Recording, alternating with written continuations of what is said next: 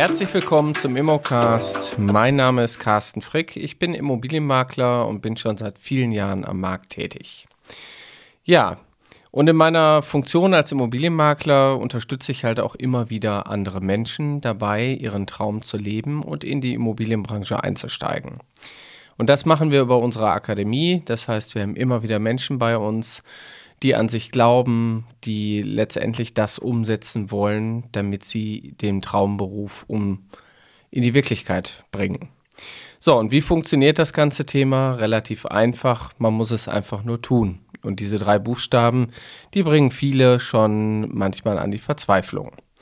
Mein heutiges Thema ist, woran viele Immobilienmakler, Schrägstrich Unternehmer in der Gründungsphase scheitern, Schrägstrich verzweifeln. Es ist relativ banal, aber es ist auch doch so kompliziert. Also wie sagte ein äh, guter Bekannter von mir, it's simple but not easy. Es geht um die Wahl der richtigen Rechtsform. Das heißt, wenn ich mich selbstständig mache, welche Rechtsform möchte ich denn überhaupt annehmen? Und damit einher geht nämlich auch am Ende des Tages, wie will ich denn eigentlich später heißen? Wenn wir erstmal über die Rechtsformen sprechen, dann haben wir natürlich äh, verschiedene Arten, die wir in Deutschland zumindest wählen können. Und äh, wir unterscheiden jetzt so in zwei große Gruppen. Wir haben einmal die Gruppe der Personengesellschaften und wir haben die Gruppen der Kapitalgesellschaften. Zu den Personengesellschaften gehört erstmal ganz klassisch der Einzelunternehmer, also derjenige, der sein Gewerbe anmeldet und dann eben auf eigene Faust, auf eigenen Namen tätig ist. Dann gibt es natürlich auch Personengesellschaften, die aus mehr als einer Person bestehen. Das wäre dann die klassische GBR, die Gesellschaft brüderlichen Rechtes, die OHG, die offene Handelsgesellschaft oder die KG, die Kommanditgesellschaft. Für diejenigen, die jetzt, sag ich mal, nicht wissen, was eine OAG oder eine KG ist, das ist nicht erstmal nicht so schlimm. Ich versuche es halt erstmal so zu erklären, dass jeder das auch versteht. Bei den Kapitalgesellschaften ist, glaube ich, auch jedem klar, es gibt eine GmbH, eine Gesellschaft mit beschränkter Haftung, eine UG, eine Unternehmensgesellschaft und eine AG, eine Aktiengesellschaft. So, was haben wir denn da jetzt erstmal für Herausforderungen?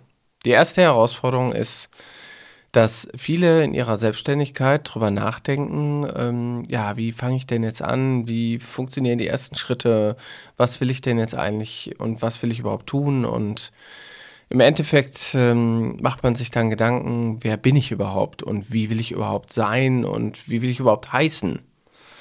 Und bei dem Thema, wie will ich überhaupt heißen, da kann ich nur als kleinen Tipp schon mal geben, eure Eltern haben euch einen wunderbaren Namen gegeben. Und auf diesen Namen könnt ihr auch stolz sein. Wenn der eine oder andere jetzt von euch denkt, naja, mein Name ist vielleicht mit zu vielen Üs und Ys, der ist ja überhaupt nicht würdig, dass ich jetzt äh, hier das tue, was ich eigentlich tun möchte. Ich muss mir irgendwie einen anderen Namen geben dann kann das in gewissen Ausnahmefällen sogar wirklich Sinn machen, aber im Wesentlichen ist euer Name doch euer Aushängeschild. Da könnt ihr selber auch alle stolz drauf sein. Und wenn ich mich jetzt mal zurückerinnere und ihr möchtet zum Beispiel in einem deutschen Markt, wollt ihr euch selbstständig machen in der Immobilienbranche, dann stellt man sich ja auch die Frage, okay, ähm, wie heiße ich denn jetzt? Frick, äh, nee, M2 Real Estate, ähm, da kommen die abstrusesten Sachen zusammen. Und wenn ich dann noch anfange, englische Begriffe wie äh, ähm, irgendwie My House oder irgendwelche My Home, verschiedene Begrifflichkeiten irgendwie zu kombinieren, dann wird es irgendwie ganz abstrus. Natürlich müssen wir heute auch in der heutigen Welt natürlich immer wieder gucken, ist diese Identität überhaupt noch verfügbar als Domain? Kann ich die irgendwie als Internetseite bekommen? Aber nur weil der Name als Domain verfügbar ist, muss ich doch nicht so heißen. Und das hat natürlich auch wieder Auswirkungen auf die Rechtsform. Das heißt, welche Rechtsform wähle ich denn überhaupt? Wenn wir von Personengesellschaften sprechen, dann müssen die Personen, die hinter den Gesellschaften stehen, auch erkannt werden. Das heißt, in vielen Fällen muss da euer Vor- und Nachname auch drin vorkommen. Zum Beispiel bei einem Einzelunternehmer wäre das Carsten Frick, der Inhaber. Bei, einem, bei einer GBR wären es vielleicht Jan Becker und Carsten Frick, ähm, GBR. Das heißt, es muss für den Endkonsumenten klar werden, wer steht hinter dieser Unternehmung, wer sind die handelnden Personen. Weil bei einer Personengesellschaft ist es oftmals so, dass die Personen, die dahinter stehen, auch haften. Jetzt ist das Haftungsthema hier nicht so relevant und ich möchte das auch gar nicht ausweiten. Ich glaube, wenn man in der Immobilienbranche ordentlich und vernünftig arbeitet und eine Vermögensschadenshaftpflichtversicherung hat, dann wird man jederzeit das Haftungsrisiko auch überschauen können. Das heißt, am Anfang ist es vielleicht gar nicht äh, so gut, wenn man noch gar nicht so viel Erfahrung hat, direkt in eine GmbH zu wechseln, ein GmbH-Konstrukt zu wählen, weil das unterliegt auch gewissen Regeln, dass man eben auch da das GmbH-Gesetz beachten muss. So, wenn ich also jetzt Privat- oder Einzelunternehmer bin, also Personengesellschaft, dann habe ich schon einfach Probleme, mich irgendwie anders zu nennen. Ich kann mich also jetzt nicht Bär Immobilien nennen, obwohl ich eigentlich Frick heiße. So, und das stellt viele vor Herausforderungen. Das heißt, ihr könnt euch nur einen Einzel- oder einen Fantasienamen geben, wenn ihr im Handelsregister steht. Das funktioniert natürlich auch bei Personengesellschaften, für die, die jetzt heute sagen, naja, das geht doch, geht doch, kein Problem. Die klassische Personengesellschaft, der Einzelunternehmer, kann im Handelsregister stehen als eingetragener Kaufmann, EK. Und wenn man da eingetragen ist, dann kann man sich auch Bär Immobilien EK nennen, weil man im Handelsregister steht, könnte man dann nachvollziehen, dass Bär Immobilien E.K. dass dahinter Carsten Frick steht. Also das kriegt man dann immer hin. Bei einer GBR ist das nicht ganz so einfach, weil die auch nicht im Handelsregister steht, aber eine OHG oder eine KG kann auch wieder im Handelsregister stehen. Das heißt, ihr habt hier die Möglichkeit, euer Unternehmen auch ein Stück weit im Register einzutragen. Das heißt, die Namenswahl ist dann doch wiederum frei, obwohl man eine Personengesellschaft hat. Bei der Kapitalgesellschaft ist es grundsätzlich so, die steht immer im Handelsregister und eine Kapitalgesellschaft ist auch, wird zwar von Personen gegründet, ist aber eine eigenständig juristische Person. Deswegen haftet auch erstmal die Gesellschaft und nicht der Inhaber oder der Geschäftsführer, der dahinter steht. Das heißt, die klassische GmbH muss im Handelsregister stehen und die könnte jetzt zum Beispiel auch Mein Makler GmbH heißen, obwohl keiner von uns hier als Person Mein Makler heißt. Und über das Handelsregister kann ich dann immer wieder rauskriegen, okay, wer steht denn eigentlich dahinter? Die GmbH als Rechtsform hat natürlich den charmanten Vorteil, ich kann 25.000 Euro Stammeinlage hinterlegen oder auch gesplittet. In gewissen Voraussetzungen kann man die auch in, in Raten einzahlen.